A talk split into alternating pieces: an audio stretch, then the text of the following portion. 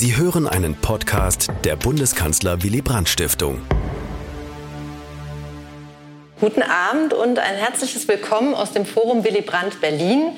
Ihnen, liebe Gäste hier vor Ort und auch Ihnen, die uns heute wieder im Livestream zuschauen. Das Kolloquium zur Zeitgeschichte, das heute zum letzten Mal in diesem Jahr stattfindet, wird von der Bundeskanzler Willy Brandt Stiftung gemeinsam mit dem Institut für Zeitgeschichte München Berlin veranstaltet. Heute können wir uns hier immerhin noch unter 2G-Bedingungen versammeln und wir hoffen sehr, dass das Kolloquium nach dem bevorstehenden zweiten Corona-Winter im kommenden Jahr wieder unter ganz normalen Bedingungen stattfinden kann. Schauen wir mal. In unserem Kolloquium stellen NachwuchswissenschaftlerInnen aus der Geschichtswissenschaft ihre zeithistorischen Forschungsprojekte zur Diskussion. Und insofern stellt unser heutiger Gast eine kleine Ausnahme dar, denn er ist Jurist, allerdings mit einer besonderen Expertise in der juristischen Zeitgeschichte.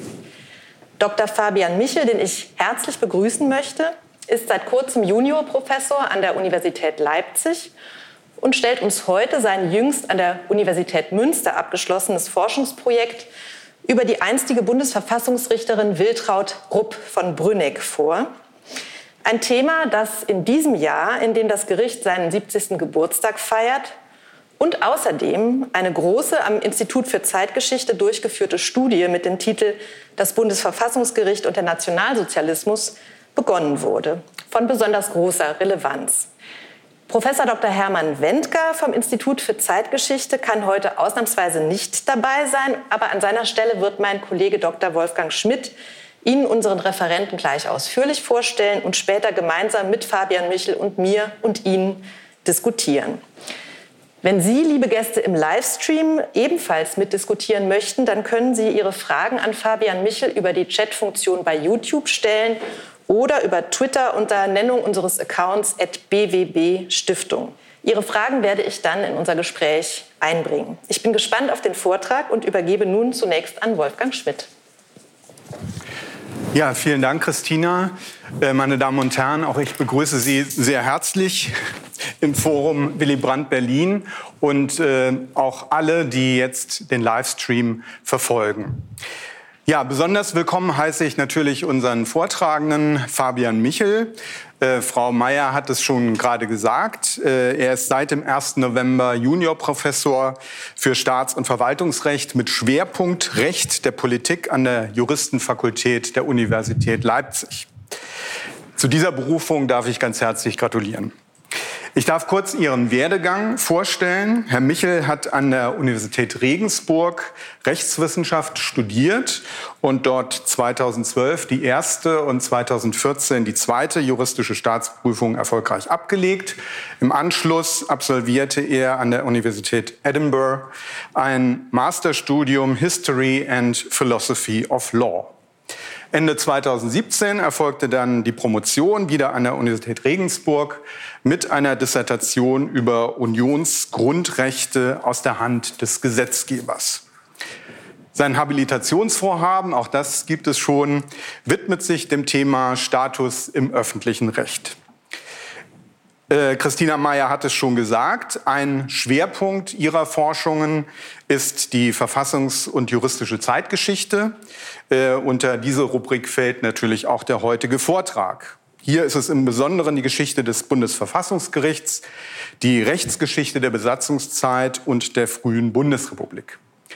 Das biografische Forschungsprojekt, das Herr Michel uns gleich vorstellt, und das von der Gerda Henkel Stiftung gefördert wurde, ist inzwischen abgeschlossen.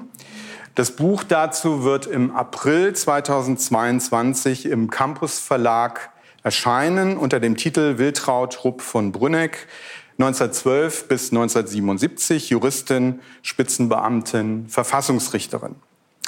Lieber Herr Michel, ich freue mich sehr, dass Sie heute hier bei uns sind.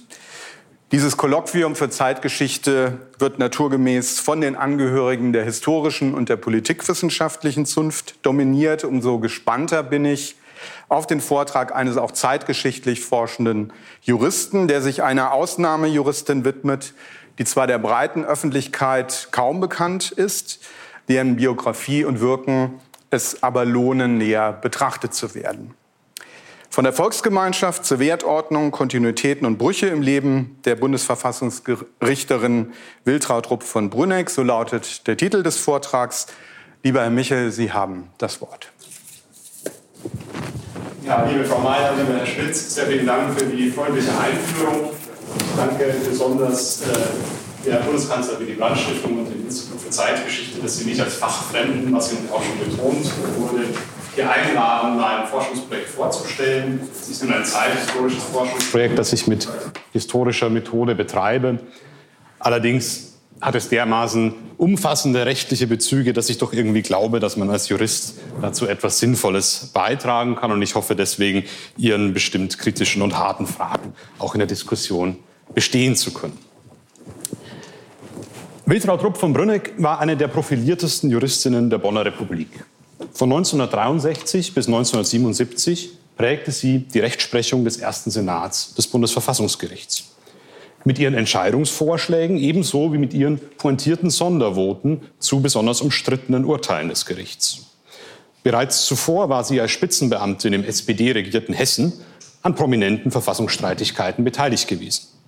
Allen voran am auch heute noch gut bekannten Streit um Adenauers Regierungsfernsehen, den das Bundesverfassungsgericht 1961 zugunsten der sozialdemokratisch regierten Länder entschied. Trotz ihres erheblichen Einflusses auf die Rechtsentwicklung der Bundesrepublik Deutschland ist die Ausnahmejuristin heute nur noch in Fachkreisen bekannt. Schon jenseits eines engeren rechtshistorischen Diskurses verbindet sich mit ihrem einst klingenden Doppelnamen samt Adelsprädikat wenig bis nichts. Das ist eine Folge der rechtskulturell bedingten Entpersonalisierung von Verfassungsrechtsprechung. Man könnte sagen, während die Geschichtswissenschaft mitunter ein Übermaß an Personalisierung aufweisen mag, leidet die Rechtswissenschaft an einem manifesten Untermaß. Ich möchte dieses Defizit hinsichtlich einer Person der Zeitgeschichte beheben, die der Wochenzeitung Die Zeit noch in den 80er Jahren als die Zitat bedeutendste Richterin in der deutschen Rechtsgeschichte galt. Mein Vortrag beschränkt sich dabei auf einen Aspekt, die politische Biografie Wiltraud Rupp von Brünnex zwischen nationalsozialistischer Volksgemeinschaft und grundgesetzlicher Wertordnung. Wiltraud von Brünnex oder Geburtsnamen wurde 1912 in eine preußische Juristenfamilie hineingeboren. Ihr Vater hatte es bereits in jungen Jahren zum vortragenden Rat im preußischen Justizministerium gebracht. Ihr Großvater väterlicherseits war Rechtshistoriker an der Universität Halle. Ihr Großvater mütterlicherseits war Präsident des Berliner Kammergerichts, Kronsyndikus und Mitglied des preußischen Herrenhauses. Keiner dieser eminenten Juristen konnte persönlich prägende Wirkung auf die junge Wiltraud von Brünneck ausüben. Der Vater fiel in den ersten Tagen des Großen Krieges an der Marne. Der professorale Großvater starb kurz darauf, wie es heißt, in Trauer über den Verlust seines Sohnes. Der Kammergerichtspräsident war bereits vor Wiltrauds Geburt verstorben. Er hatte seinen beiden Töchtern, Wiltrauds Mutter und einer unverheirateten Tante, ein Rittergut in der Provinz Sachsen hinterlassen, das die Erbinnen selbst durch schwere wirtschaftliche Zeiten führten und so der Heranwachsenden die Rolle von eigenständigen und sozial verantwortungsbewussten Frauen vorlebte. Wiltraud von Brünneck wuchs mit Bruder und Schwester in Berlin-Langwitz auf. In den Ferien wurde sie auf dem Rittergut und in den uradeligen Kreisen der väterlichen Familie sozialisiert, die in Brandenburg und Ostpreußen begütert war. Der Weimarer Republik stand die Familie, wenn man das so pauschal sagen darf, ablehnend gegenüber. Die männlichen Familienmitglieder betätigten sich in Stahlhelm und DNVP. Der Nachwuchs wurde zum Verein für das Deutschtum im Ausland angemeldet, der mit seinem revanchistischen Programm einen dezidiert völkischen Grundton anschlug. Wiltraud von Brünneck gehörte dem Verein seit dem Besuch des Lyzeums an und wurde so sehr früh mit den Ideologemen der Volksgemeinschaft vertraut gemacht.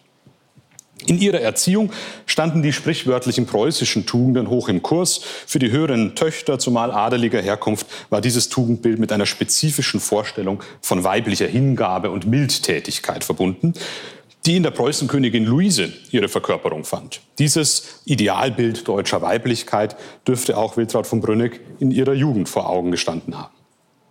Die Landfrauenschule, die sie nach dem Abitur im Jahr 1931 besuchte, trug das Ideal sogar im Namen Luisenhof. Hier sollten die jungen Frauen, Maiden genannt, ein weibliches Nationalgefühl entwickeln, sich ihrer Verantwortung für die Schwachen bewusst werden und sich auf ihre künftigen Aufgaben als Ehefrauen und Mütter vorbereiten. Mit dieser Aufgabenzuschreibung fand Wiltraud von Brünneck sich nicht ab. Sie folgte vielmehr dem Vorbild ihrer Großväter, ihres Vaters und auch ihres Bruders und schrieb sich im Sommer 1932 an der Berliner Universität für ein Jurastudium ein. Als 20-Jährige erlebte sie den Umbruch von 1933 und die rasche politische Anpassung ihrer Familie. Die Männer traten vom Stahlhelm zur SA, von den Deutschnationalen zur, DN, äh, zur NSDAP über. Sie selbst legte im Sommer 1933 ein Ostsemester in Königsberg ein. In den Ferien nahm sie am studentischen Ernteeinsatz im ostpreußischen Grenzland teil. Ich verwende hier die propagandistisch gefärbten zeitgenössischen Begriffe, ohne die Anführungszeichen mitsprechen zu können. Nach einem Semester in Göttingen wechselte sie im Sommer 1934 an die Universität Heidelberg, wo sie ein Studienjahr verbrachte, das sie nicht nur juristisch, sondern auch politisch prägte. Im Juli 1934 wurde sie Mitglied der Arbeitsgemeinschaft nationalsozialistischer Studentinnen. Die NS-Studentinnenszene war in Heidelberg besonders aktiv. Nach anfänglichen Konflikten mit ihren männlichen Kameraden, auch das ein zeitgenössischer Begriff, wurden die nationalsozialistischen Studentinnen nicht nur geduldet, sondern sogar gefördert. Sie debattierten über das richtige Verständnis der Volksgemeinschaft, in der keine Gleichberechtigung, sondern eine Aufgabenteilung zwischen den Geschlechtern herrschen sollte. Die Studentinnen gründeten eigene Arbeitsgemeinschaften und erhielten eigene Fachschaftsreferentinnen. Die Juristinnen taten sich dabei besonders hervor. Sie hatten vom Regime mehr zu befürchten als Lehramts- und Medizinstudentinnen. Denn die Rechtsberufe galten jedenfalls den meisten Nationalsozialisten als typisch männlich. Die Jurastudentinnen versuchten diesem Ressentiment eine geschlechterdualistische Deutung des Rechts entgegenzusetzen und definierten für sich sogenannte Aufgaben in spezifisch weiblich markierten Rechtsgebieten, vor allem im Familien-, Arbeits- und Sozialrecht. Im Wintersemester 1934-35 übernahm Wiltraud von Brünneck die Leitung der Heidelberger Juristinnenarbeitsgemeinschaft als Fachschaftsreferentin. Für die Examensvorbereitung ging sie aber zurück nach Berlin. Wahrscheinlich wollte sie ein preußisches Examen ablegen, wo sie das Repetitorium eines jungen Rechtsanwalts besuchte, der sich ebenfalls den Bedingungen angepasst hatte. Sein Name ist auch heute noch bekannt, Kurt Georg Kiesinger. Sie betätigte sich weiter als Fachschaftsreferentin und leitete eine Juristinnengruppe, die sich 1936-37 am sogenannten Reichsberufswettkampf der Studenten beteiligte. Der Titel der Wettkampfarbeit lautete Die Industriearbeiterin im Recht. Das Thema war klug gewählt, denn das NS-Regime hatte an der weiblichen Industriearbeit ein gesteigertes Interesse entwickelt, um die im Vierjahresplan ausgegebenen Rüstungsziele erreichen zu können. Der Sieg in der Wettkampfsparte Studentinnen war Wiltraud von Brünnecks Gruppe damit gewiss. In der Sparte Juristen hatten sie nicht antreten dürfen. Diese war den Männern vorbehalten. Die Wettkampfarbeit hat den Krieg nicht überdauert. Ihre wesentlichen Inhalte lassen sich aber aus zeitgenössischen Veröffentlichungen Wiltraud von Brünnecks rekonstruieren. Es ging ihr und ihren Mitstreiterinnen um eine Verbesserung der sozialen Lage von Industriearbeiterinnen unter dem Paradigma der NS-Volksgemeinschaft. Wiltraud von Brünneck beschwor den, Zitat, Wandel der sozialen Einstellung, der sich mit dem Nationalsozialismus vollzogen habe und erhoffte sich von der Totalität des Volkes die Lösung, Zitat, aller sozialen Probleme. Jedes Einzel- oder Gruppeninteresse müsse zugunsten des Volksganzen zurücktreten, betonte sie und fügte sich damit in die Masse derer ein, die in der Volksgemeinschaft die zeitgemäße Antwort auf die sozioökonomischen Verwerfungen der modernen Industriegesellschaft erblickten. Eine völkische Antwort gab Wiltraud von Brönneck nicht nur auf die soziale, sondern auch auf die Geschlechterfrage, die sie als Juristin in einem männlich dominierten Umfeld selbst betraf. Im August 1936 bestand sie das erste Examen mit der äußerst selten vergebenen Bestnote ausgezeichnet, das heutige sehr gut. Zur gleichen Zeit verfügte die NS-Führung den Ausschluss von Frauen von den Rechtsberufen. Die Juristinnen reagierten damit Darauf mit einer Intensivierung ihrer ideologiekonformen Selbstbehauptung. Sie traten NS-Organisationen bei und verbreiteten ihre aufgabendualistischen Ansichten in Wort und Tat. Wilswald von Brünneck wurde Mitglied des NS-Rechtsfahrerbundes, des Deutschen Frauenwerks und schließlich der Nationalsozialistischen Frauenschaft, einer Gliederung der NSDAP.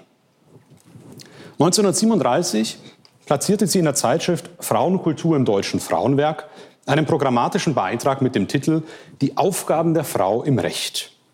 Sie erläuterte darin, weshalb Juristinnen nicht nur in der Rechtspraxis, sondern auch in der Rechtswissenschaft des NS-Staates gebraucht würden. Ich zitiere die zentrale, etwas lange Passage mit einigen Auslassungen im Folgenden wörtlich. Wir wissen, dass die totale Wende, die die nationalsozialistische Revolution auf allen Lebensgebieten bedeutete, im Gebiete der, der Wissenschaft erst langsam erkennbar wird. Dennoch muss es auch hier allmählich zu einer vollkommenen Umwandlung der bisherigen Anschauungen und Begriffe kommen, wenn die Idee der Revolution wirklich erfasst ist. Wir wissen, dass die Richtung dadurch gegeben ist, dass mit einer unerhörten Folgerichtigkeit die Idee des Volkes in den Mittelpunkt jedes wissenschaftlichen Denkens gestellt worden ist. Das bedeutet für die Rechtswissenschaft eine grundlegende Änderung ihrer Methode. Die Rechtswissenschaft muss sich davon abwenden, nach absoluter Gültigkeit zu streben und sich in einem möglichst lückenlosen Normensystem zu erschöpfen. Sie muss lernen, wieder allein von der völkischen Wirklichkeit auszugehen und ihre Aufgabe in einer dem völkischen Rechtsgefühl entsprechenden Ordnung der natürlichen Lebenskreise zu sehen. In der sich hier auftuenden bedeutungsvollen Aufgaben innerhalb der Rechtswissenschaft ist die Mitarbeit der Frau nicht nur wünschenswert, sondern sogar unentbehrlich. Die Fähigkeit der Frau, die geistige Arbeit stets unter die Bezugnahme auf das konkrete Leben zu stellen, ihre Abneigung gegen ein sich vom Wirklichen ins Abstrakte verlierendes, unfruchtbares Denken, ist früher von einer falschen Ansicht über die Aufgabe der Wissenschaft als ein Mangel hingestellt worden. Die veränderte Haltung der heutigen Wissenschaft wird gerade diese Gebundenheit des Denkens an, völkische, an die völkische Wirklichkeit als positiv bewerten. Zitat Ende. Als der Text erschien, war Wiltraud von Brünneck bereits Referendarin. Ohne realistische Aussicht auf eine anschließende Beschäftigung in Justiz, Verwaltung oder Rechtsanwaltschaft durchlief sie alle Stationen des Vorbereitungsdienstes. Im März 1941 legte sie die zweite Staatsprüfung ab erneut als Jahrgangsbeste, erneut mit der Bestnote ausgezeichnet. Allen frauenfeindlichen Vorschriften und Ressentiments zum Trotz machte ihr das Reichsjustizministerium, offenbar beeindruckt vom Examenserfolg, ein Einstellungsangebot. Sie aber lehnte ab, weil sie bereits bei einem alten Bekannten im Wort stand. Wolfgang Siebert, einem der führenden jüngeren NS-Rechtswissenschaftler, der zunächst als Lehrstuhlvertreter in Heidelberg, dann als Professor in Kiel und Berlin die Umgestaltung des Arbeits- und Sozialrechts im Geiste des Nationalsozialismus vorantrieb. Zwei Jahre arbeitete Wiltraud von Brünneck als wissenschaftliche Assistentin an Sieberts Institut für Arbeitsrecht, nur wenige Meter entfernt von hier in der Bärenstraße 40.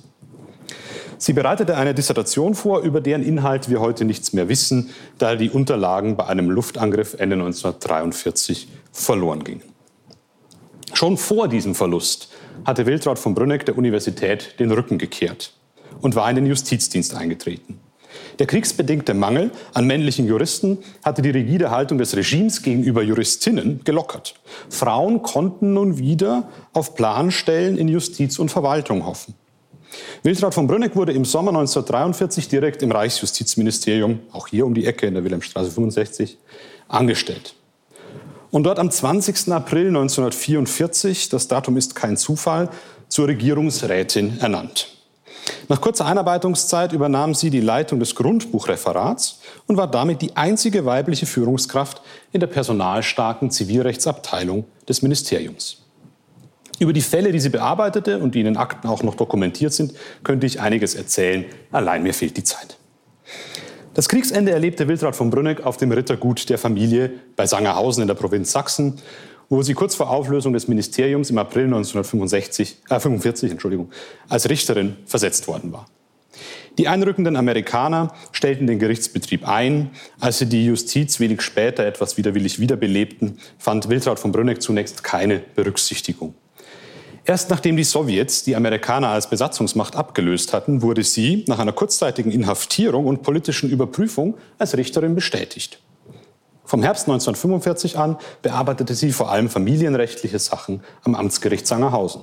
Im Sommer 1946 wurde sie an das Landgericht Merseburg versetzt.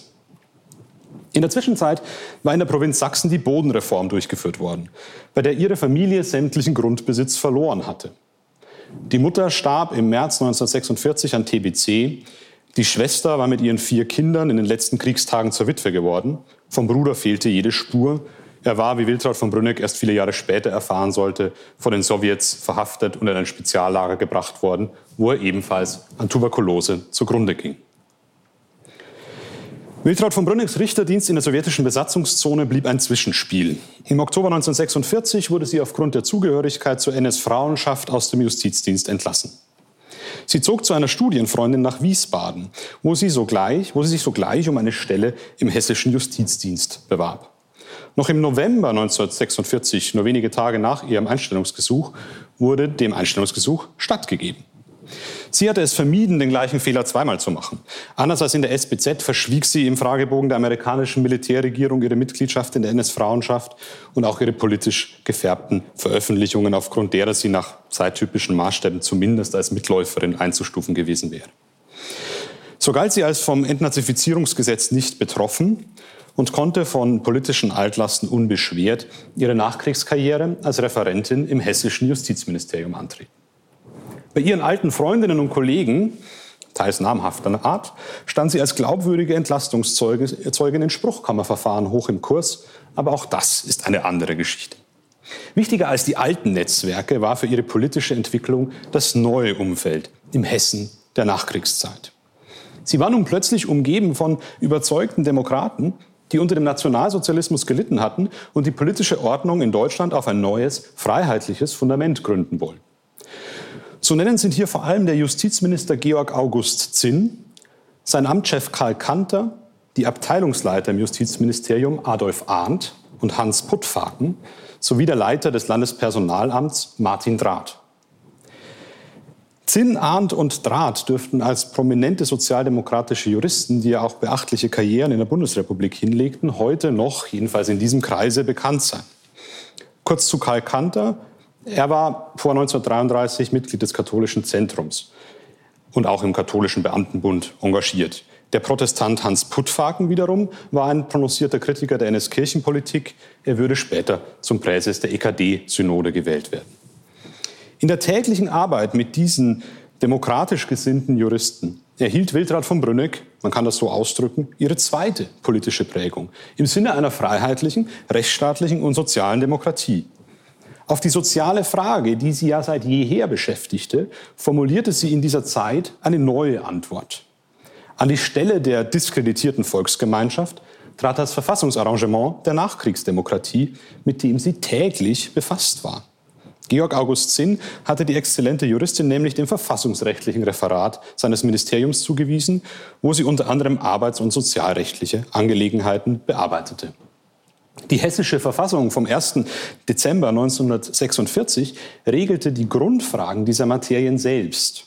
Der SPD war es im Konzert mit den weit links stehenden hessischen Christdemokraten gelungen, zentrale gesellschafts- und wirtschaftspolitische Ziele in den Verfassungstext selbst aufzunehmen. Von der Gleichberechtigung der Geschlechter über den Anspruch auf gleichen Lohn für gleiche Arbeit, das unbeschränkte Streikrecht, die garantiewürdige Arbeitsbedingungen bis hin zum Acht-Stunden-Tag. Wiltraud von Brünneck verschrieb sich der rechtspraktischen Verwirklichung dieses sozialen Programms und verinnerlichte es in der täglichen Anwendung. Man darf, das darf ich unter im Wesentlichen Nichtjuristen äh, betonen, dieses affirmative Wechselspiel zwischen Norm und Juristin, Juristin und Norm nicht unterschätzen. Schon bald erhielt sie Gelegenheit, selbst Verfassungspolitik zu betreiben. Georg August Zinn wurde 1948 für die SPD in den Parlamentarischen Rat gewählt und nahm seine verdiente Verfassungsreferentin mit nach Bonn. Wiltraud von Brünneck unterstützte ihren Minister, von dem sie nur die höchste Meinung hatte, bei seiner Arbeit im einflussreichen Allgemeinen Redaktionsausschuss, der im Hintergrund die Fäden zog, und lernte dabei die Kasseler Abgeordnete Elisabeth Selbert kennen. Diese hatte sich zum Ziel gesetzt, die Gleichberechtigung der Geschlechter in Verfassungsrang zu erheben und ist auch heute sehr gut noch in Erinnerung. Gemeinsam erarbeiteten die beiden Juristinnen, auch das ist überliefert, Artikel 117 des Grundgesetzes, wonach das gleichberechtigungswidrige Recht bis zum März 1953 fortgelten sollte. Diese unscheinbare Fristbestimmung verhalf dem zentralen Satz, Männer und Frauen sind gleichberechtigt, zu einer Mehrheit im Parlamentarischen Rat, verlieh ihm zugleich aber juristische Schlagkraft. Denn nach dem März 1953 würde das gleichberechtigungswidrige Recht ohne weiteres außer Kraft treten. Es sollte dann die volle Gleichberechtigung nach Fristablauf gelten. Auch für die Geschlechterfrage, die sie wenige Jahre zuvor noch völkisch beantwortet hatte, fand Wiltraud von Brünneck nun also eine konstitutionelle Lösung, für deren Verwirklichung sie sich in den 50er Jahren auch als führendes Mitglied des Deutschen Juristinnenbundes mit größtem Engagement einsetzen sollte. Bei den prominenten Verfassungsprozessen zur Gleichberechtigung der Geschlechter zog sie im Hintergrund die Fäden, brachte in Wiesbaden Frauenaktivistinnen und Politiker zusammen und verschaffte den Klägerinnen professoralen Rechtsbeistand aus hessischen Universitäten. 1950 wurde Georg August Zinn hessischer Ministerpräsident. Seine geschätzte Juristin holte er wenig später als Abteilungsleiterin zu sich in die Staatskanzlei. Zu ihren Aufgaben gehörte neben dem Rundfunkrecht vor allem die Vertretung des Landes Hessen im Rechtsausschuss des Bundesrates. In dessen Beratungen machte sie sich für die gesellschaftspolitische und sozialstaatliche Politik ihrer Wahlheimat stark, die aufgrund der unangefochtenen SPD-Dominanz bald als das rote Hessen bekannt werden sollte und eine Art progressiven Gegenentwurf zur konservativen Adenauer-Republik bildete. Der SPD trat Wiltraud von Brünneck nie bei. Das hinderte sie aber nicht daran, die politischen Leitlinien ihres Ministerpräsidenten aus innerer Überzeugung in juristische und verfassungspolitische Argumente zu übersetzen. Georg August Zinn wusste, was er an Wiltraud von Brünneck hatte. Besonders nach dem triumphalen Erfolg im Fernsehstreit, in dem sie die Schriftsätze verfasst und Prozessvertreter den Prozessvertreter der Länder, eben jenen Adolf Arndt, auf sein Plädoyer vorbereitet hatte. Der hessische Ministerpräsident war entschlossen, seine Spitzenjuristin in Karlsruhe zu platzieren. Bei den Richterwahlen 1963 ergab sich die Gelegenheit. Der Bundesrat wählte Wiltraud von Brünneck als eine Art Kompromisskandidatin zwischen SPD und Union zur Nachfolgerin Erna Schäfflers in den ersten Senat des Bundesverfassungsgerichts. Präsident des Bundesrates war zu dieser Zeit übrigens Kurt Georg Kiesinger, unter dessen Anleitung die neue Verfassungsrichterin sich 30 Jahre zuvor auf das Examen vorbereitet hatte. Kiesinger erinnerte sich noch sehr gut an die ausgezeichnete Juristin. Wiltraud von Brünnecks Dezernat in Karlsruhe umfasste neben der Gleichberechtigung das Recht der unehelichen Kinder, Teile des Familienrechts sowie das sozialrechtlich äußerst bedeutsame Kriegsfolgenrecht. Dazu gehört der Lastenausgleich, die Waisenwitwenversorgung. Nach ihrer Wiederwahl im Jahr 1971 kam das allgemeine Persönlichkeitsrecht hinzu. Diese Materien boten ihr vielfältige Gelegenheiten, mit der Autorität der Verfassungsrichterin auf die Verwirklichung von Gleichberechtigung und Sozialstaat hinzuwirken. Ihre Voten kleidete Wildraud Rupp von Brünneck, den Doppelnamen führte sie seit der Ehe mit dem Richterkollegen und Sozialdemokraten Hans Rupp, stets in die Rhetorik der Wertordnung des Grundgesetzes, die am Gericht seit Mitte der 50er Jahre etabliert war. Der Mensch als ein, Zitat, freies, sich in der sozialen Gemeinschaft entfaltendes Einzelwesen stand für sie im Mittelpunkt des Wertsystems der Verfassung. Diese Wendung ist bereits im Lüth-Urteil von 1958 angelegt, findet sich wörtlich aber erst im unehelichen Beschluss von 1969, den Wiltraud Rupp von Brünneck als Berichterstatterin verantwortet hatte. Die Wertordnung des Grundgesetzes, die in den Grundrechten ihren Ausdruck fand, war für die politisch progressiv denkende Richterin attraktiv. Denn in den grundgesetzlichen Werten ließen sich ihre eigenen Vorstellungen von einer sozial gerechten Gesellschaft mühelos verorten. In zahlreichen Voten und Sondervoten versuchte sie, die soziale Gerechtigkeit zum justiziablen Verfassungsprinzip zu erheben, reüssierte damit aber nur im begrenzten Maße. Als in den 70er Jahren unter, unter dem veränderten Vorzeichen der sozialliberalen Koalition das Gericht, jedenfalls der erste Senat, einen konservativen Turn vollzog, stellte sie sich wiederholt gegen die Senatsmehrheit, um die Handlungsspielräume des Reformgesetzgebers zu erhalten. Zu den Klassikern verfassungsrechtlicher Prosa gehören heute noch ihre Sondervoten zum Hochschulurteil und zum Abtreibungsurteil, die sie gemeinsam mit ihrem sozialdemokratischen Richterkollegen Helmut Simon verfasst hat. Diese abweichenden Meinungen zu gesellschaftspolitisch hoch umstrittenen Urteilen erregten damals vor allem aufgrund ihrer Schärfe einiges Aufsehen. In biografischer Sicht verraten sie viel über die Fortentwicklung des politischen Denkens ihrer Mitverfasserin. Zur sozialen Frage trat seit Ende der 60er Jahre spätestens die demokratische Frage hinzu, auf die Wiltraud Rupp von Brünneck eine Antwort gab, die sich mit den Adjektiven freiheitlich, pluralistisch und repräsentativ umschreiben lässt. Dass in einem solchen System Gesetzgebung, also Parlament und Verfassungsgerichtsbarkeit in einem Spannungsverhältnis zueinander stehen, das nur schwer aufzulösen ist, war ihr durchaus bewusst, wie die folgende Passage aus einer sehr späten Veröffentlichung belegt. Ich zitiere noch einmal wörtlich. Es bleibt das ständige Problem verfassungsgerichtlicher Normprüfung, die richtige Eingriffslinie im Verhältnis zum Gesetzgeber zu bestimmen. Wenn einerseits den Verfassungsnormen Wertentscheidungen oder Aufträge zu entnehmen sind, die den Gesetzgeber zu einem Handeln in bestimmter Richtung verpflichten, so muss es doch andererseits in einem demokratischen, pluralistischen Gemeinwesen der Verantwortung des vom Volk unmittelbar legitimierten Parlaments überlassen bleiben, die verschiedenen unter Umständen widerstreitenden Interessen abzuwägen und zum Ausgleich zu bringen und demgemäß durch Mehrheitsentscheidung die politischen Ziele und den Weg zu ihrer Verwirklichung zu bestimmen. Nach schwerer Krankheit, deren Symptome sie, solange es ging, zugunsten der Tätigkeit am Gericht verdrängte, starb Wiltraud Rupp von Brünneck am 18. August 1977, kurz nach ihrem 65. Geburtstag. Zu diesem hatte ihr der bekannte Richterkollege Konrad Hesse noch wie folgt gratuliert. Ein letztes wörtliches Zitat. Sie gehören zu den wenigen Juristen, die die Aufgabe des Rechts und der Juristen nicht nur darin sehen, den Mächtigen zu dienen, sondern auch und vor allem die Schwachen zu schützen. In dieser Würdigung kommt die große inhaltliche Konstante in Wiltraud Rupp von Brünnecks Leben und Wirken zum Ausdruck. Die Suche nach einer Antwort auf die soziale Frage in der modernen Industriegesellschaft. Im Nationalsozialismus gab sie darauf eine völkische Antwort, die zugleich der Selbstbehauptung als Juristin in der imaginierten NS-Volksgemeinschaft diente. In der Nachkriegszeit tauschte sie die normative Bezugsgröße aus. An die Stelle des Volkes trat die Verfassung. Zunächst die hessische mit ihren expliziten sozialstaatlichen Zielvorgaben, dann das Grundgesetz interpretiert als Wertordnung.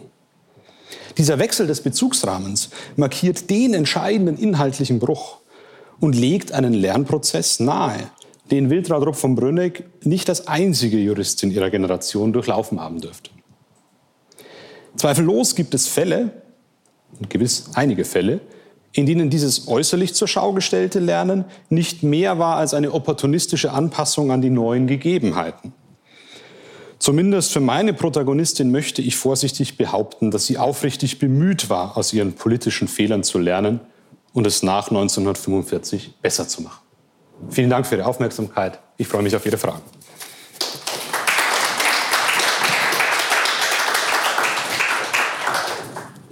Ja, vielen Dank, Herr Michel, für diesen sehr interessanten Vortrag über eine bemerkenswerte Biografie, ähm, zu der sich eine ganze Reihe von Fragen stellen, gerade auch, was Sie zuletzt angesprochen haben, inwieweit dieser Wandel in äh, bei äh, Wiltraud äh, Rupp von Brünneck tatsächlich ein, ein innerer Wandel war und was tatsächlich äh, dafür die Ursache war. Bevor wir dazu kommen, würde ich aber gerne zunächst die Frage stellen, ähm, welche Quellen ähm, liegen Ihrer Forschung zugrunde?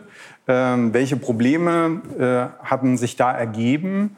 Und ähm, ja, wie sind Sie überhaupt auf dieses Thema gekommen?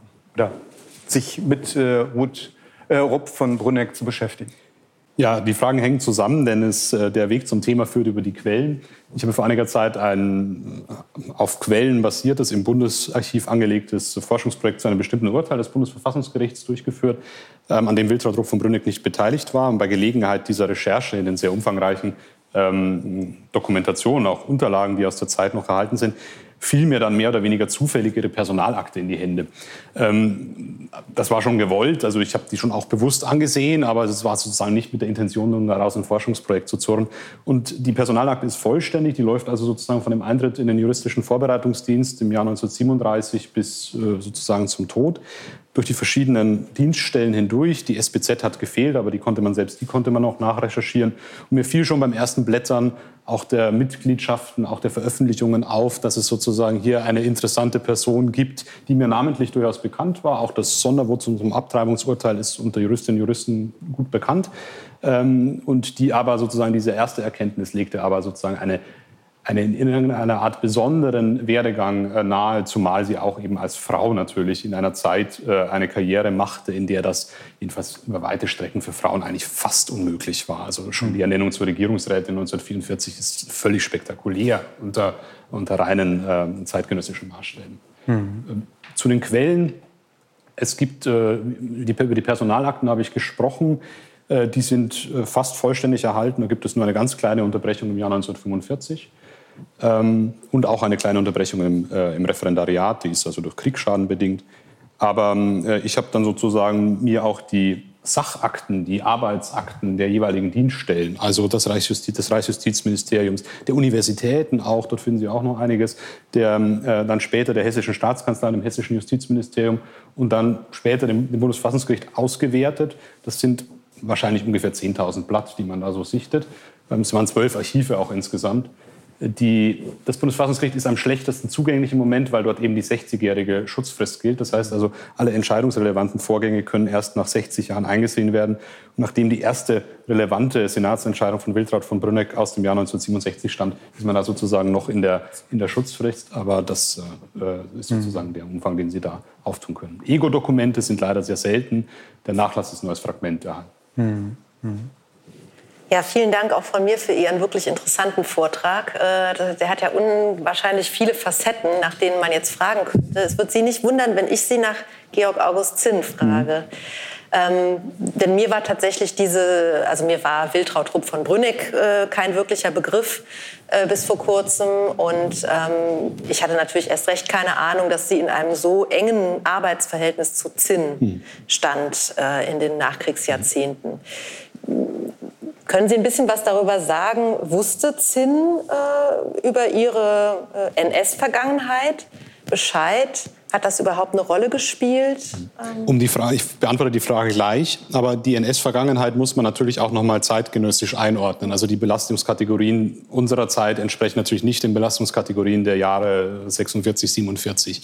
Nach damaligen Belastungskategorien wäre sie sicherlich keine schwer belastete Täterin gewesen. Man hätte vielleicht einige Aufsätze ausgegraben. Man hat die Mitgliedschaft zur NS-Frauenschaft gesehen. Ähm, das hätte zumindest dafür gesorgt, dass sie dass man ihrem Einstellungsgesuch nicht hätte sofort stattgeben können. Man hätte auf den rechtskräftigen Abschluss eines Spruchkammerverfahrens warten müssen, weil die Zugehörigkeit zur NS-Frauenschaft eigentlich ein Berufsverbot im höheren Verwaltungsdienst impliziert. Das bedeutet also, spätestens dann wäre sie aber, da würde ich meine Hand dafür ins Feuer legen, als Mitläuferin eingestuft worden, wenn nicht sogar noch eine mildere Einstufung äh, äh, vonstatten gegangen wäre. Das heißt also, das ist das eine, äh, was man dazu vielleicht gleich sagen muss. Das andere, ob das nun bekannt war. Ähm, in der Tat, es gab, sie hat den Fragebogen ja nicht ganz richtig ausgefüllt. Sie hat auch ihre Veröffentlichungen weggelassen. Ich habe die versucht, selber durch Blättern von nationalsozialistischen Zeitschriften einfach von vorne bis hinten durchzublättern, die Bearbeitungsverzeichnisse und sozusagen zu ermitteln. Also so leicht findet man die auch nicht. Die waren sicherlich nicht bekannt. Auch was sie im Reichsjustizministerium machte, war sicherlich nicht bekannt, aber auch das gehörte sicherlich nicht zu den schweren Belastungskategorien. Sie war ja in der Zivilrechtsabteilung, das gilt unter Juristen dann sofort als unpolitisch, was es natürlich nicht ist. Ähm, ihre Zugehörigkeit zur NS-Frauenschaft wurde faktisch bekannt äh, äh, in der hessischen Personal, also im Personaldezernat, das dieser Hans Puttfaken leitete, wurde aber nicht weiter verfolgt. Also sie hatte gesagt, sie war Leiterin einer Jugendgruppe in der Frauenschaft. Das wurde also nicht näher spezifiziert.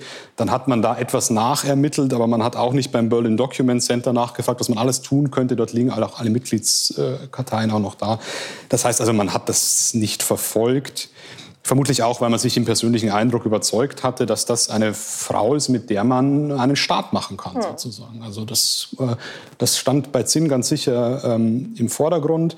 Zinn hat, das ist auch mittlerweile gut dokumentiert, sehr stark dafür gesorgt, dass die hessische Justiz, jedenfalls soweit er sie beeinflussen konnte, nach Möglichkeit von wirklich schwer belasteten Juristen oder belasteten Juristen freigehalten wird. Das heißt also, hier gibt es schon Maßstäbe, nach denen er agiert hat und darunter fiel sie sicherlich nicht. Ja. Hm. Ja, es gibt mehrere Fragen aus dem Publikum. Ich darf auch noch mal darauf hinweisen, über den Live-Chat äh, können auch Fragen gestellt werden. Äh, zuerst hatte sich Herr Hofmann gemeldet.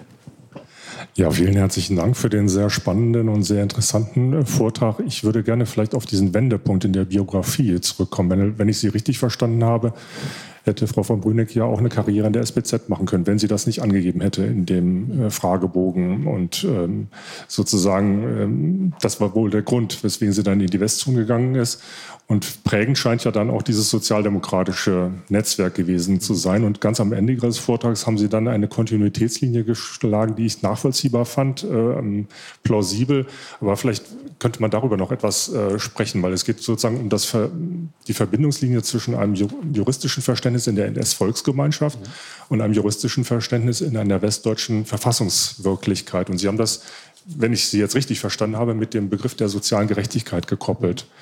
Das scheint mir plausibel, aber es setzt natürlich voraus, dass man einiges dann noch ausblendet bei dem äh, Volksgemeinschaftsbegriff. Äh, und die Frage, die sich mir stellt, Sie haben gesagt, es gibt keine Ego-Dokumente, aber gibt es irgendwelche, haben Sie irgendwelche Hinweise, äh, was sozusagen Selbstreflexion auch angeht? Weil das ist ja eine Metamorphose sozusagen, die Sie da vollzogen hat, wie viele andere sicherlich auch. Aber das ist die spannende Frage, die mich als Historiker auch beschäftigt. Wie konnte das gelingen? Sozusagen, also einmal für sich selber, aber natürlich auch in der Gesellschaft äh, der Nachkriegszeit in der Bonner Republik. Vielen Dank. Ja, vielen Dank für die spannende Frage, die ja gleich verschiedene Punkte anspricht. Ich muss überlegen, wie ich sie angehe. Also es gibt nur wenige Ego-Dokumente, es gibt nicht keine, es gibt aus, der, aus den 30er Jahren gibt es keine. Ähm, äh, aber gut, über die Quellenlage jetzt zu referieren, wäre wahrscheinlich weniger interessant. Die, ähm, die Konstante sehe ich in der Suche nach einer Antwort auf die soziale Frage. Und das ist in der Forschung über ähm, nationalsozialistische oder völkisch gesinnte Frauen, die es durchaus gibt, die Forschung, die nicht so besonders im Fokus steht, aber dort gibt es ganz tolle Arbeiten, also auch seit den 90er Jahren von historischen Kolleginnen vor allem, ähm, eigentlich gut bearbeitet. Also man hat eine Generation, Wiltraud von Brünneck ist nur 1912 geboren, die erlebt sozusagen die sozialen Verwerfungen, die wir alle kennen aus dieser Zeit äh, wird groß in großbürgerlichen oder in ihrem Fall ja adlig, aber verbürgerlichter Adel Elternhäuser, also demokratiefeindlich, republikfeindlich und sucht sozusagen nach einer Lösung und findet die oft schon vor dem NS in einem gemeinschaftsbezogenen völkischen Denken. Im NS dann, das ist vor allem die Heidelberger Phase, die bei Wiltraud von Brünneck sehr relevant ist, ähm, wird dieses Denken natürlich, wie Sie schon sagen, da muss man vieles ausblenden. Äh, man, diese Heidelberger Juristinnen-Szene, die habe ich, äh, oder überhaupt Studentinnen-Szene, habe ich sehr gründlich nachgeforscht. Da gibt es auch viele, auch schwer belastete Mitglieder, muss man sagen. Und es gibt auch einige, die beachtliche Karrieren in der Nachkriegszeit hingelegt haben. Also zum Beispiel Marie-Louise Hilger, später Richterin am Bundesarbeitsgericht, war die engste Freundin von Wiltraud von, äh, von Brünneck. Auch Helga Einzelle, die war später die erste Leiterin einer, einer, einer Frauenvollzugsanstalt in Hessen, war eine enge Freundin aus diesen Jahren.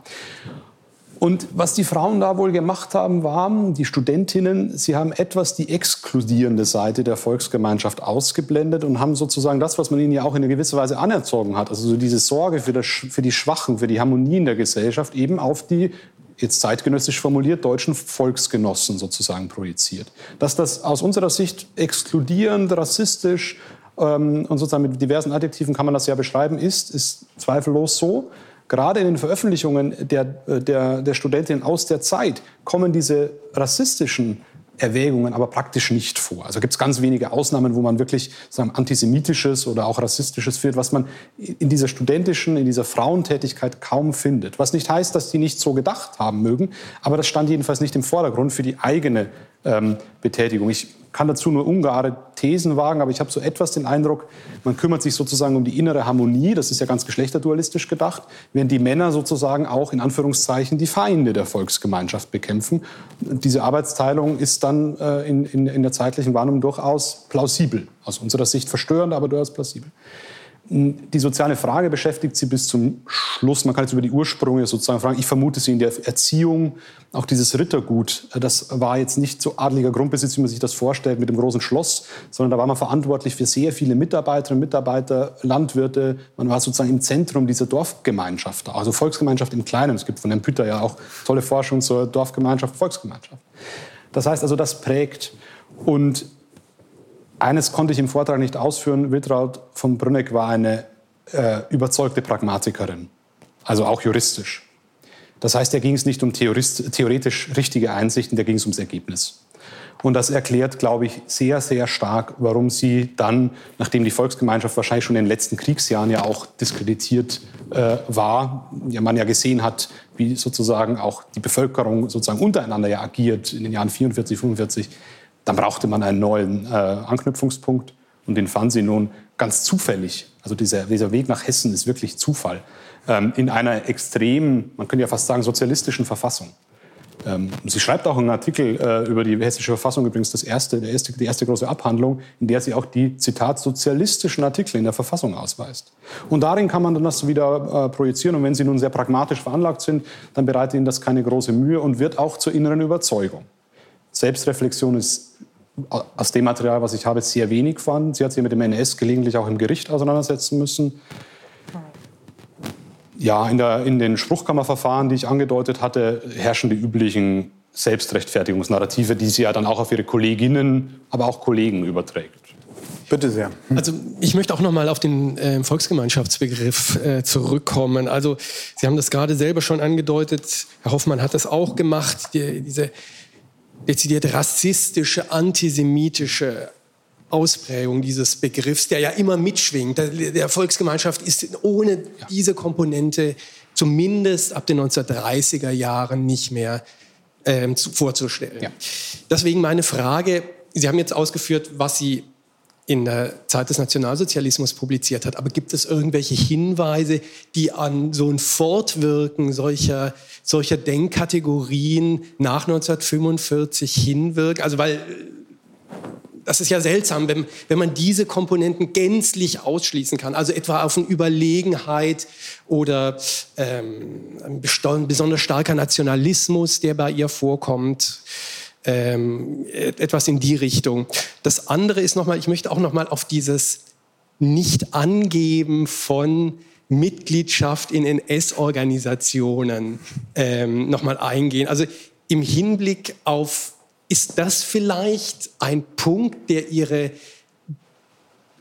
extreme Anpassungsbereitschaft erklären könnte, weil das könnte ja später mal zum Problem werden. Also, ähm, also ich weiß bei uns, äh, bei einem anderen Forschungsprojekt, dass heute diese Frage, das Nicht-Angeben, also wirklich äh, Empörung hervorruft. Ähm, ist, könnte das irgendeine Erklärung sein, dass ähm, das letztendlich da ein schlechtes Gewissen war und so eine, eine besondere Bereitschaft deswegen vorhanden gewesen ist, sich auch Konformität gegenüber dieser neuen demokratischen Ordnung, rechtsstaatlichen Ordnung zu zeigen. Ja, das, ist, ähm, das sind natürlich ganz hervorragende Fragen. Wenn man auf die dann auch noch generalisierbare Antworten hätte, dann wäre es, äh, noch besser. Aber ich würde Herr Günther dann Ihre Forschung erübrigen sozusagen.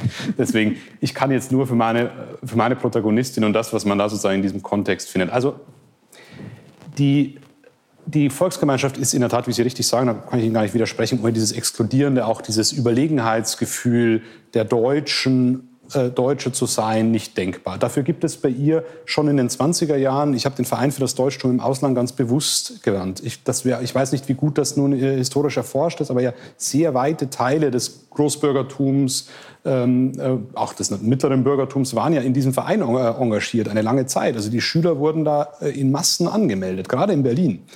Ähm, und das sind natürlich, dort wird dort wird der Lebensraum äh, im Osten schon wörtlich schon sozusagen propagiert. Dort wird die, äh, die unerlöste Ostmark die Polen, die da sozusagen alles übernehmen und auch die Güter zugrunde wirtschaften. Also da gibt es genau diese Vorstellungen, dass die bei den, bei den Personen, von denen ich jetzt spreche, und konkret bei Wiltraud von Brünneck, ihnen dann in den 30er Jahren nicht vorgeherrscht haben sollen, kann ich mir nicht vorstellen. Ich kann nur keine psychologischen Tatsachen beweisen, ähm, ohne, ohne Ego-Dokumente, die auch ja immer sehr zurückhaltend äh, sozusagen. Also ich finde bei ihr keinen einzigen, man hat ja Veröffentlichungen aus der Zeit, keinen einzigen rassistischen Satz. Also das ist kein einziger, der nur irgendeine andere Andeutung auf eine solche Art von Überlegenheit. Dass das mitgedacht ist. Meine, sie zitiert auch Führerreden, jetzt zeitgenössisch. Ja. Sie veröffentlicht äh, in, in, den, in den Zeitschriften des NS-Rechtswahrerbundes, ähm, in den ganz klare Vorworte von Hans Frank dann davor steht. Ja, also, dass das alles im Kontext mitgedacht ist, ist, glaube ich, klar. Vielleicht ist dieses Thema, ich bin eine Frau in der Volksgemeinschaft, auch so eine Art Selbstimmunisierung gegenüber äh, solchen Aspekten. Fortwirken solcher Vorstellungen, die ich sozusagen auch gar nicht positiv beweisen, aber nur, aber nur andeuten kann in der Zeit, ähm, kann ich ehrlich gesagt nicht feststellen. Also es, ähm, Äh, das liegt wahrscheinlich auch an der Abneigung gegenüber jeder Art von Theorie und abstrakten Denken, die ja, das ist auch eine zweite Konstante, die ich heute nicht ausgeführt habe, die ja aber juristisch hochinteressant ist. Das, was ich heute in dem langen Zitat gebracht habe, sozusagen, das wirkt juristisch bei ihr fort. Und abstrakte Kategorien sind aber dann auch solche Dinge wie die Deutschen sind überlegen oder so etwas. Das kommt also sozusagen auch in der, in der Nachkriegszeit, jedenfalls nicht mehr in der Zeit am Bundesfassungsgericht, wo sie sozusagen ja schon längst auch in der bundesrepublikanischen Gesellschaft mehr als angekommen ist, äh, gibt es dazu nichts. Im Gegenteil, es gibt, ähm, sie ähm, verantwortet auch ein Urteil zu Wiedergutmachungs, äh, also Wiedergutmachungsentschädigungen ähm, in dem es um Wiedergutmachung von ähm, ja, antisemitisch Verfolgten geht, das durchaus ähm, ganz deutlich zum Ausdruck bringt, dass hier Deutschland eine Verantwortung hat. Also das ist auch das ist also völlig der Konsens, den man sozusagen auch heute noch so unterschreiben würde. Es gibt auch ein Mephisto-Urteil, zu dem sie ein ganz pointiertes Sondervotum schreibt. Vielleicht sagt das noch ähm, einigen Anwesenden hier etwas, das Mephisto-Urteil von 1971. Also geht es ja um den äh, Roman von äh, Klaus Mann und ähm, äh, der ja sozusagen auch die ähm, die, Verkommenheit und die Korrumpiertheit sozusagen des Großbürgertums oder bestimmter Intellektueller auch anprangert. Ähm, und dort findet sie sehr deutliche Worte für eben diese, wir würden heute vielleicht sagen, Vergangenheitsbewältigung und solche Dinge. Deswegen sind die Aspekte, die ich Ihnen heute vorstelle, auch so überraschend auf den ersten Blick. Ähm, mit dem Nichtangeben, ja. Also ich glaube, bei ihr ist das ganz trivial. sie, hat das im, äh, sie hat das in der SBZ gemacht und sie ist wirklich eine sehr pflichtschuldige Beamtin. Das heißt, sie schreibt einen ganz korrekten Lebenslauf. Und in der, in der, in der Provinz Sachsen äh, hat man zuerst nicht die Mitglieder der Gliederungen äh, entlassen. Das hat man, also der Gliederung der NSDAP, das hat man sozusagen hintangestellt, weil man kein, kein Justizpersonal hatte. Und deswegen wurde ja das ein, ein Jahr später sozusagen zum Verhängnis, dass sie da NS-Frauenschaft geschrieben hatte. Und daraus lernt sie.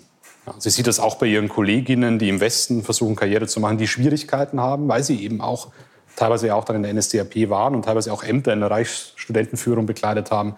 Ich glaube, dass, also das ist auch eine Hypothese jetzt oder eine These über Psychologie.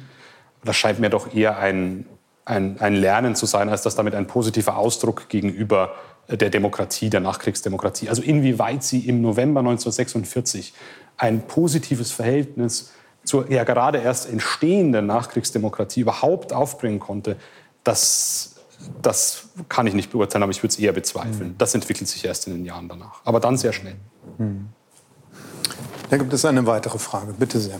Ja, vielen Dank. Ich ähm, finde Ihre Forschung auch ausgesprochen interessant und für meine Begriffe gelingt es Ihnen auch sehr gut, diese Protagonistin des Rechts und das Recht selbst in historischer Perspektive zu brechen. Also das ist ähm, wirklich sehr anregend. Meine Frage zielt auch wieder auf die Frage der ähm, biografischen Zäsur oder der Entwicklung ähm, politischer, ähm, naja, politischer Haltung, politischer Performance, man weiß das nicht mhm. genau. Ähm, und zwar frage ich mich, ob man nicht die Kategorie Geschlecht noch ernster nehmen muss, wenn diese Dinge ähm, eine Rolle spielen. Ich kenne die Akten ähm, von Wiltrott Rupp zu Brunnig auch, nicht so gut wie Sie, aber ähm, einen Teil habe ich gesehen. Und das ist ja eigentlich in allen Bereichen der Ausbildung eine absolute Überfliegerin, die auch im Vergleich zu den anderen Richtern am Bundesverfassungsgericht ausgezeichnete Noten hat, also wirklich hervorsticht. Und ähm, meine, äh, mein, mein Gedanke ist, dass dieses sich aneignen von politischen Positionen und auch politisches Engagement in unterschiedlichen Rollen auch eine Möglichkeit dieser ähm, ja, geschlechtsspezifischen Strategie ähm, Karriere zu machen ist einfach. Also dass man gar nicht so sehr vielleicht die Frage danach stellen muss, hat sie das wirklich so gemeint? Ähm, aber ähm, sicherlich sehen kann, das war ein Weg, der für sie funktioniert hat, sowohl vor 45 als dann auch nach 45. Also ich stimme Ihnen da sehr zu. Ähm, die beiden Kontinuitäten, ich habe jetzt vor allem die soziale Frage heute herausgestellt als, als inhaltliche Kontinuität, weil ich glaube, dass sie schon der Grundton auch ist. Hier gibt es einfach die größte Beziehung sozusagen zwischen diesen beiden Lebenshälften. Aber die zweite große Kontinuität ist das, was man traditionell als die Frauenfrage und, oder die Geschlechterfrage, würde ich jetzt sagen, bezeichnet. Und das aber in einer ganz konkreten Selbsterfahrung. Ja? Also sie ist eben meistens dort, wo sie ist, immer die einzige Frau. Äh, auch in Heidelberg. Ich meine, da gibt es dann da, sie hat so zwölf Kommilitoninnen und die machen dann alle zusammen eine Arbeitsgemeinschaft. Aber an der Jurist, juristischen Fakultät dort studieren 500 Studenten in, äh, das geht ja noch bis, das brauche ich nicht erzählen, das geht noch bis tief in die Bundesrepublik. Sie begleitet Georg August Zinn zu insgesamt zehn Ministerpräsidentenkonferenzen. Die waren damals sehr, sehr wichtig, weil ja vieles noch nicht vom Bund geregelt wurde. Das heißt, die Länder mussten sehr vieles in Eigenregie machen. Und sie war immer die einzige Frau. Immer. In allen zehn Ministerpräsidentenkonferenzen, da kommt eine ganze Entourage sozusagen mit. Sie war immer die einzige Frau von 1953 bis 1963 auch im Rechtsausschuss des Bundesrates war sie sozusagen, man, man, merkt das auch an Äußerungen in den leider nur Ergebnisprotokollen, aber der, der, der Kollegen dort, die dann erstmal fremdeln natürlich. Und da ist sehr viel, ähm, natürlich sehr viel Anpassung dabei oder, oder Aufnehmen eines ähm, von, von Habitus, aber auch von Inhalten, die einen sicherlich auch beruflich voranbringen. Auf der anderen Seite ist sie aber trotzdem, und das legt sie bis zum Ende nicht ab, das bestätigen die wenigen Zeitzeugen, sie ist auch eine Adelstochter. Und sie hat schon ein sehr hohes, ähm, ein, ein sehr hohes Selbstbewusstsein. Das, man könnte mit als Statusbewusstsein bezeichnen, aber es ist wohl auch ein Selbstbewusstsein sozusagen. Sie weiß, woher sie kommt. Und ich meine, der Großvater war Präsident des Kammergerichts. Das ist heute, klingt das so trivial, es ist auch heute noch nicht trivial, ja. Aber das war damals das höchste Justizamt, das man in Preußen haben konnte. Und sozusagen, die wusste schon, woher sie, woher sie kommt und wohin sie will. Mhm. Herr Hofmann hatte sich noch mal gemeldet. Danach habe ich noch eine Frage. Ja, ich habe noch mal eine Frage, eine Nachfrage zu diesem Begriff der Volksgemeinschaft. Also Sie sehen, das lässt mich irgendwie nicht so richtig äh, los. Also diese dieser Begriff ist doch, oder der Begriff der Volksgemeinschaft, eine scheinbare Antwort gewesen mit fatalen Folgen auf die soziale Frage. Also so würde ich das doch mal zusammenfassen. Also Sie haben auch zu Recht auf diese exkludierenden Faktoren hingewiesen. Man könnte eine ganze Reihe von anderen Faktoren noch nennen, wo, wo es sozusagen äh, Widersprüchlichkeiten gibt. Also zu dem Bestreben, Antworten auf die soziale Frage zu finden. Und ähm, jetzt komme ich noch mal zu diesem Wandlungsprozess. Ähm, ich kenne mich da jetzt nicht so aus. Vielleicht können Sie mir da weiterhelfen. Also wie ist das im Bereich des Arbeits- und Sozialrechts? Also nach dem, was ich so weiß, gibt es ja schon so gewisse Kontinuitätslinien, die in die 60er Jahre zumindest hineinreichen. Danach gibt es sicher einen Generationenwechsel. Es kommen neue Leute, die eben nicht NS-sozialisiert sind. Also wir wissen das vom, oder ich weiß es zumindest vom Begriff der Asozialität. Da gibt es eine Kontinuitätslinie offensichtlich. Können Sie da sagen, wie, wie würden Sie da Ihre Protagonistin einordnen in diesen Bereichen, in diesen äh, ganz äh, markanten auch ähm, Bereichen, die also sehr starke Kontinuitätslinien zur NS-Ideologie, äh, die eben ja. weit über die Zäsur hinausreichte äh, und die bis weit in die Bundesrepublik hineinreichte in der Justiz. Ja? Das würde mich jetzt interessieren. Ja, in der Justiz und vor allen Dingen auch in der Rechtswissenschaft. Also das, was Sie da beschreiben, ist äh, gerade beim Arbeit, äh, für das Arbeitsrecht ist auch relativ gut erforscht. Ähm, ich habe ja schon von dem verhinderten Doktorvater Wolfgang Siebert erzählt, der, alle, der auch ihre Freundinnen, ihre engsten Freundinnen promoviert hat. Der hatte durchaus eine ein frauenfördernde Tendenz, ist auch sehr interessant. Ja. Ähm, vielleicht war er wirklich davon überzeugt, dass Frauen auch soziale Belange besser wahrnehmen können. Das war auch so einer, das war ein Rassist, also das, und auch ein Antisemit, das finden Sie auch in den Unterlagen sehr deutlich. Der war auch, hatte auch einen SS-Rang und, und solche Dinge. Natürlich auch nach dem Kriege alles etwas verkleinert dann, damit das äh, einer Karriere nicht entgegensteht, ähm, die er auch fortgesetzt hat. Also er schreibt sehr früh 1959 ähm, aber Wolfgang Siebert ist eine Person, in der die Kontinuität dieser arbeitsrechtlichen Lehren auch äh, zum Tragen kommt. Ich denke jetzt weniger an den, bei ihm weniger an den asozialen Begriff als an die, äh, der ja wirklich sozusagen von den NS-Arbeitsrechtern und Sozialrechten vor allem ins Feld geführt wurde, als an äh, die Betriebsgemeinschaft. Das sagt Juristinnen und Juristen noch sehr viel. Äh, die Betriebsgemeinschaft ist bis heute in jedem Arbeitsrechtslehrbuch. Und das hat Wolfgang Sieber zusammen mit Wilhelm Reusch äh, 1941 in einem großen, äh, ähm, in einer Monographie sozusagen grundgelegt. Und das ist das konkrete Ordnungsdenken, das ja die NS-Rechtswissenschaft, sofern man das überhaupt als Theorie bezeichnen kann, das ist ja auch alles sehr widersprüchlich in sich. Äh, geprägt hat. Und das äh, hat sicherlich die Jahre überdauert äh, und, und, die Zäsur überdauert, als vielleicht auch scheinbare Antwort ähm, auf natürlich. Also das ist auch eine imaginierte Volksgemeinschaft. Auch das mache ich mir, habe ich auch erwähnt, so, dass das in der, in der sozialen Realität sozusagen jedenfalls ab den späten 30ern auch in, in, im Inneren sozusagen ja auch stärker fragmentiert als, als, als harmonisiert. Das ist ja auch unbestritten. Ähm, ich will mich aber zu dieser Historikerkontroverse, ob da in Essen ein Sozialstaat war, dazu sage ich keinen Ton, weil ich weiß, dass das ein etwas vermintes Terrain ist. Das ist mir als Jurist auch gar nicht so wichtig. Ähm, Sie selbst hat ähm, im Arbeitsrecht dann vor allem äh, als Referentin im Justizministerium, im hessischen Justizministerium gearbeitet. Da ging es vor allem um die Frage, die durch die Verfassung vorgegeben war. Die hessische Verfassung äh, gab vor, alle Beschäftigten des öffentlichen Dienstes in ein einheitliches Arbeitsrecht zu überführen, also die Beamten abzuschaffen, auf gut Deutsch. Und das war ihre Hauptaufgabe. Das heißt, sie hat dort sehr stark Verfassungsprinzipien, die durchaus was Neues brachten, implementiert. Äh, dadurch, also die Verfassung scheint mir hier den inhaltlichen Bruch zu bedeuten. Sie bekommt Impulse, wenn die hessische Verfassung, da steht da heute noch, es hat nur praktisch kaum Relevanz, aber liest sich ja teilweise wie das Heidelberger Programm der SPD. Also wenn Sie diesen Acht-Stunden-Tag und das unbeschränkte Streikrecht und sozusagen, das, ist da, das sind da Verfassung, geltendes Verfassungsrecht. Und in den späten 40ern oder Mitte der also 46 folgende, gab es ja auch noch kein Grundgesetz. Sozusagen, dann hat man versucht, in Hessen das zu verwirklichen. Und das war für sie ein neuer Impuls, sodass dann auch ein Rückgriff auf irgendwelche völkischen Vorstellungen gar nicht sinnvoll war, weil sozusagen hier ein, wenn Sie so wollen, sozialdemokratischer oder wie Sie es formuliert hat, sozialistischer Impuls ähm, von der Verfassung selbst ausging. Und das meine ich auch, dass das Juristinnen, Juristen stark prägt, welche Normen sie anwenden. Also das ist durchaus nicht nur, das weiß ich auch selbst aus eigener Lebenserfahrung, das ist durchaus ein schleichender Prozess der Aneignung, der mal schneller und mal weniger schnell. Äh, ich will auch noch mal kurz auf äh, den Begriff Volksgemeinschaft eingehen oder Sie fragen.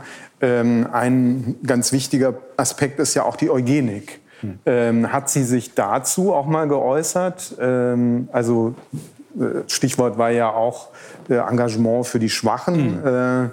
Gibt es dazu irgendwelche Äußerungen? Und noch anschließend will ich die Frage, was Sie gerade auch zuletzt noch mal gesagt haben. Ähm, also es ist ja von der Wertordnung des Grundgesetzes die Rede.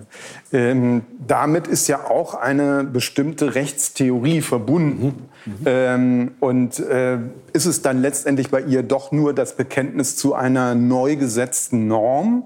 Mhm. oder hat sie sich mit dem Hintergrund dieser Wertordnung dann auch mal beschäftigt? Äh, sie haben ja sehr stark gemacht, äh, sehr pragmatisches Herangehen. Ähm, dann würde ich ja irgendwie auch äh, in Frage stellen wollen, dass sie sich wirklich zu dieser Wertordnung äh, bekannt hat, äh, sondern eigentlich nur zur Norm. Ja, ähm, wobei das natürlich jetzt, ähm, wenn ich das gleich aufgreifen darf, ähm, inwieweit, inwieweit die Wertordnung selbst überhaupt eine theoretische Substanz hat oder sich nicht in der Norm der jeweiligen Auslegung erschöpft das glaube ich, da können Rechtshistorikerinnen und Rechtshistoriker lange darüber streiten. Aber die Wertordnung in den 50er Jahren, wie sie vom Bundesverfassungsgericht als rhetorische Figur verwendet wird, ist doch mit relativ wenig inhaltlicher Substanz unterlegt. Und das äh, nicht immer, das kommt natürlich in bestimmten Bereichen, gerade bei der Meinungsfreiheit, das ist dann das Lüdurteil, das ich angesprochen habe, dient es natürlich auch der Entfaltung von Werten, das kann man schon so nennen. Ähm, die sie sich auch aneignete. Ich glaube, hier ist vor allem, also das möchte ich schon deutlich sagen, gerade die demokratischen Werte, die eignete, sich, eignete sie sich in wirklicher Überzeugung an und sie lernt dabei von den von ihr durchaus hochgeschätzten äh, Kollegen, Georg August Zinner als Justizminister, den sie auch wirklich fachlich verehrt, und vor allen Dingen auch Adolf Arndt, der ja, ähm, Herr Grosewinkel hat über ihn eine grundlegende Biografie geschrieben, der sozusagen das, das, äh, den, den Rechtsstaat der Bundesrepublik mit einer, mit einer materiellen Substanz füllen will. Und dort übernimmt sie sehr viel auch aus Überzeugung. Das kann man auch aus den Dokumenten sagen. Das heißt, es setzt hier nochmal doch durchaus in den späten 40er und 50er ein inhaltlicher Bezug dazu an. Wo ich meine, dass das nicht besonders große Rolle spielt, ist die soziale Frage als die Kernfrage, ähm, die für sie immer ähm, ähm, vielleicht in einer abstrakten Formel, man muss sich um die Schwachen in der Gesellschaft kümmern. Und mir scheint es für die, wenn wir jetzt wieder auf die Zeit in die 30er zurückspringen, mir scheint es für die, für die nationalsozialistisch bewegten Frauen in dieser Zeit eine Vorfrage gewesen zu sein, oder jedenfalls überwiegend eine Vorfrage gewesen zu sein, die sie ausklammern, wer zu dieser Gesellschaft, damals Gemeinschaft, eigentlich gehört. Mhm. und dann in dieser, in dieser sozusagen von, äh, bereits vordeterminierten Gemeinschaft, in der kann ich Politiken vertreten, die ich später auch unter dem Grundgesetz vertreten kann. Wo man das zum Beispiel an einem ganz konkreten Beispiel äh, deutlich machen kann, mit dem sie vor 1945 und nach 1945 beschäftigt war, ist das Recht der unehelichen Kinder. dass die Nationalsozialisten ähm, äh, durchaus in einem, im Ergebnis, wie wir meinen würden, modernen Ansatz reformieren wollten. Denn das uneheliche Kind, das hatte sozusagen keinen Vater, das war sozial diskriminiert, das war familienrechtlich schlecht gestellt. Im NS standen dahinter natürlich bevölkerungspolitische Erwägungen, hier die Stellung zu verbessern. In der, in der, äh, in der Bundesrepublik stand dahinter ein Verfassungsauftrag, der mit einer Gleichberechtigungsidee verbunden war. Wiltraud Tropf von Brünneck war aber immer dafür, die, ähm, die unehelichen Kinder sozusagen in ihrer, später nicht eheliche, in, ihrer, in ihrem sozialen Status aufzuwerten, weil sie die Schwachen waren, um die man sich kümmern muss. Und das, glaube ich, ist ein anerzogenes äh, Phänomen. Deswegen betone ich diese Kontinuität. Und das können Sie dann mit so einer pragmatischen Haltung zu den Werten, die Projektionsflächen für durchaus sehr unterschiedliche Vorstellungen von, wie gestalte ich eine Nachkriegsdemokratie sein können, können Sie das sehr gut machen. Hm. Bei ihr ist es vor allem äh, das Sozialstaatsprinzip, das sie in den Wertekanon aufnehmen will, das bis heute ja stiefmütterlich behandelt wird von den Juristinnen und Juristen. Ähm, und da wollte sie sozusagen substanziell etwas Neues beitragen, aber ich sagte schon, das ist nur bedingt gelungen, weil man ähm, in der bundesrepublikanischen äh, Rechtsentwicklung doch dem Sozialstaat als Verfassungsprinzip nicht vielleicht die Bedeutung beigemessen hat, äh, wie man es den Freiheitsgrundrechten beispielsweise ne, beimisst. Ja, wir sind schon am Ende unserer Zeit angekommen, äh, obwohl es, glaube ich, noch viele, viele Fragen gäbe, also zum Beispiel von mir. Aber dafür gibt es ja demnächst Ihr Buch, das im Frühjahr 22 bei Campus erscheint. Ja. Und ich glaube, man kann äh, nach dem heutigen Abend sagen, dass das äh, auf großes Interesse in der zeithistorischen äh, Zunft treffen wird. Ähm, und ich bin wirklich beeindruckt von Ihrer Arbeit. Ähm, und ich, bin, also ich möchte Ihnen noch mal vor allem ganz herzlich danken, dass Sie hier bei uns waren heute, auch unter widrigen Bedingungen. Ich möchte mich bei Ihnen ähm, bedanken, liebe Gäste hier vor Ort und auch bei YouTube. Und natürlich auch allen danken, die dazu beigetragen haben, dass das Kolloquium zur Zeitgeschichte in diesem Jahr ähm, mal so oder so, aber immer irgendwie gut hat stattfinden können. Äh, allen voran äh, Professor Dr. Hermann Bentker, der heute nicht bei uns sein kann, ähm, und natürlich dem gesamten Team des Instituts für Zeitgeschichte. Ähm, danken möchte ich auch meiner Kollegin Julia Hornig, die das hier logistisch und organisatorisch betreut hat, und der Firma Audiosprint für die technische Umsetzung. Ich wünsche Ihnen allen jetzt noch eine gute und vor allem gesunde Vorweihnachtszeit, einen schönen Abend und wir freuen uns, wenn wir Sie auch im nächsten Jahr wieder hier bei uns sehen. Vielen Dank. Vielen Dank.